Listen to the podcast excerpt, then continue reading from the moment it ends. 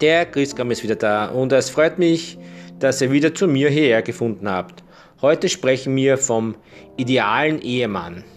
Ein idealer Ehemann ist was? Hm, groß, schlank, breitschultrig und hat ein großes Vermögen.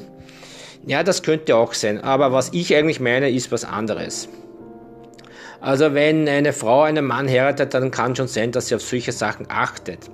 Aber wenn dann dieser Typ oder dieser Ehemann, dieser geliebte Ehemann sich entpuppt als, ja, wie soll ich sagen, er kommt also, ich erzähle das mal, ne, wie ich es meine. Ne? Also er kommt heim, äh, sagt Hallo Schatzi, Küsschen links, Küsschen rechts, vielleicht auch noch ein bisschen auf den Mund. Und dann fragt er, gibt es zum Essen? Sehr gut, wunderbar. Setzt sich nieder, schaltet den Fernseher an und wartet darauf. Nach dem Essen, ah, gut, äh, wartet er, bis seine Frau das abgeräumt hat. Und dann, ja, was machst du? Irgendwie äh, irgendwelche andere Sachen, ne? Computerspielen oder irgendwie fortgehen äh, zu anderen Freunden und sich dort einen, ja, vielleicht etwas mehr trinken. Äh, das wäre zum Beispiel der Mann, der jetzt nicht so ideal ist. Vom Ausschauen vielleicht her, aber nicht vom Leben her. Ne? Also ich glaube nicht, dass sich das wirklich eine Frau wünscht, dass sie einen Mann bekommt, der halt genau das macht. Nichts im Haushalt, sich vielleicht nicht mit den Kindern beschäftigt und ähm, ja, vielleicht nur Geld heimbringt. Ne? Und, und es gibt Männer, die bringen nicht einmal das zusammen. Ne? Okay, jetzt nichts gegen Männer, die arbeitslos sind, keine Frage, das gibt es auch, aber von denen reden wir jetzt nicht. Ne? Äh, von was ich jetzt rede, ist eigentlich von einem Ehemann, von einem idealen Ehemann. Und damit meine ich, also zum Beispiel, der kommt nach Hause, sieht, dass eine Frau, Frau in der Küche arbeitet und fängt an, den Tisch zu decken. Ja? Ähm, er hilft ihr vielleicht, oder er ist ihr behilflich beim Kochen und äh, kommuniziert mit ihr ein bisschen was, was den ganzen Tag gegeben hat, was sie erlebt hat, was die Kinder vielleicht gemacht haben, was sie vielleicht schon am Telefon besprochen haben, am Handy, äh, wird vielleicht jetzt ein bisschen genauer besprochen. Ja, dann wird halt das äh, wird gegessen und gemeinsam abgeräumt. Und so geht es halt weiter. Also das wäre ein idealer Ehemann.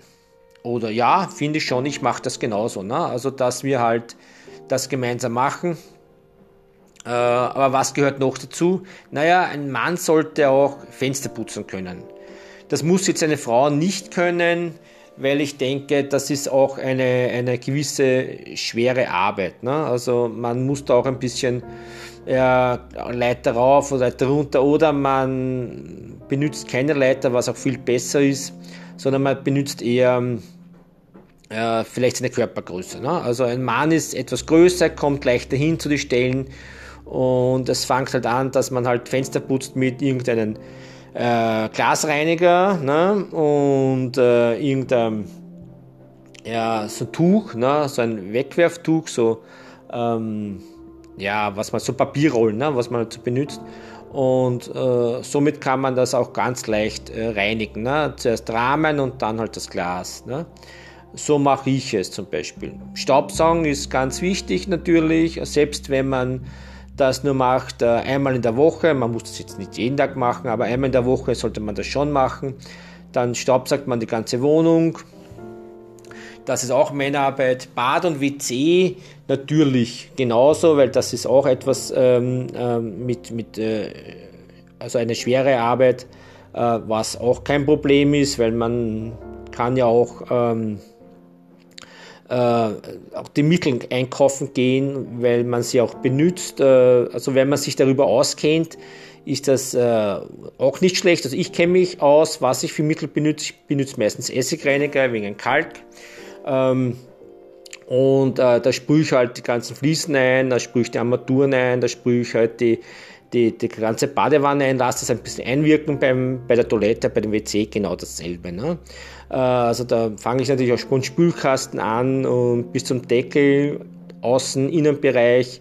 Äh, natürlich die Muschel, die muss auch schön mit den Essigreiniger gemacht werden. Und dann wird das halt abgewischt mit der, mit der Rolle und Äh, dann wird das halt noch einmal mit, ähm, mit so einem Chlor gemacht innen ne? und dann wird das mit dem Klobesen noch einmal schön abgewischt. Ja? Also, oder geputzt, geputzt, sagen wir so, geputzt. Und dann wird schön runtergelassen und dann am Schluss kommt dann dieses flüssige mit WC-Mittel rein. Ne? damit dann alles passt. Ne? Also wie gesagt, ich äh, mache das auch immer, ist überhaupt kein Problem, das sollte auch ein perfekter oder ein idealer Mann kennen. Können. Ne? Kennen und können, natürlich. Ne? Äh, was wäre noch wichtig, dass er sich halt mit den Kindern beschäftigt. Mit den Kindern spielt, äh, versucht zum Erziehen oder auch erzieht natürlich, ähm, kommuniziert und äh, immer für ein Gespräch da ist, ähm, immer für Sorgen da ist, also dass auch die Kinder wissen, aha, der Papa ist da, äh, mit dem kann ich was reden und äh, er hat immer Zeit. Also er dürfte jetzt nicht sagen, na, lass mich jetzt in Ruhe, ich bin eh schon hundsmiert und ich will nichts wissen.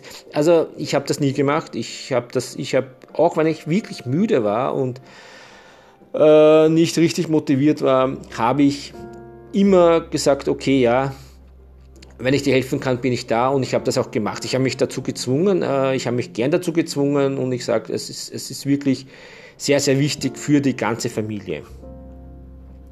Äh, lustig, ja, er sollte auch lustig und er sollte auch ernst sein, der ideale Ehemann. Er sollte nicht immer den Strengen heraushängen lassen und, oder herumbullen oder was. Klar, man hat seine miesen Tage und das kann dann schon sein, dass man vielleicht ein bisschen nervöser reagiert, aber, das sollte man jetzt nicht zur Gewohnheit machen lassen. Ne? Man sollte auch nicht äh, jeden Tag sich eine Flasche reinziehen, ne? also da wird man dann höchstens äh, vom Alkohol aggressiv und launisch und äh, ja, also das kann auch, auch die Ehe gefährden. Ne? Also das würde ich jetzt auch nicht so machen. Ich trinke zwar auch ein bisschen was, aber nicht jeden Tag. Also ich habe da eine gewisse Regel und die halte ich auch ein, also das weiß auch meine Frau und ähm, somit, äh, da fühle ich mich auch richtig wohl damit. Ne? Kochen, ja, kochen sollte er, ja, wenn er kann, ja, wenn nicht, dann würde ich das eher der Frau überlassen. Also das verlange ich eher von einer Frau, dass sie, dass sie gut kochen kann. Also wenn eine Frau nicht gut kochen kann oder kochen kann oder zu faul ist zum Kochen, dann äh, hat man also als Mann schon schwer. Ne? Also jetzt äh, macht ein Mann diese ganzen Sachen, was ich da gesagt habe, gerne und mit Liebe und äh, selbstverständlich ähm, äh, sehr gut oder gut. Ne? Zumindest halt so, dass man, dass das alles sauber ist. Ne? Und wenn die Frau dann nicht einmal äh, gewillt ist zu kochen, also das wäre dann äh, also ich möchte nicht so eine Frau. Meine Frau kann gut kochen, Gott sei Dank, ja, wunderbar.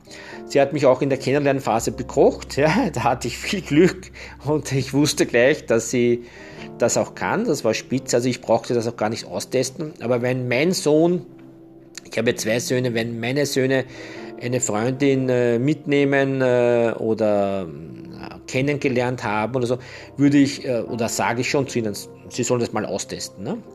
Äh, also eine Frau, die was nur jetzt, ähm, oder eine junge Frau, die was nur am Handy herumdattelt und, und äh, wenig von Kochen versteht und vielleicht mit DK daherkommt und äh, okay, wir bestellen bei irgendeiner Firma, äh, das ist lustig, das ist nett. Uh, da hätte ich meine Probleme. Ja, also ich müsste dann wirklich mit der Schwiegertochter ein bisschen darüber reden. Ne? Uh, man, kann ja, man kann ja auch sich jederzeit solche Kochkenntnisse aneignen, wenn man fleißig ist und, und, und lernfähig noch ist, und das sind die jungen Menschen, ist das ja überhaupt kein Problem. Ne?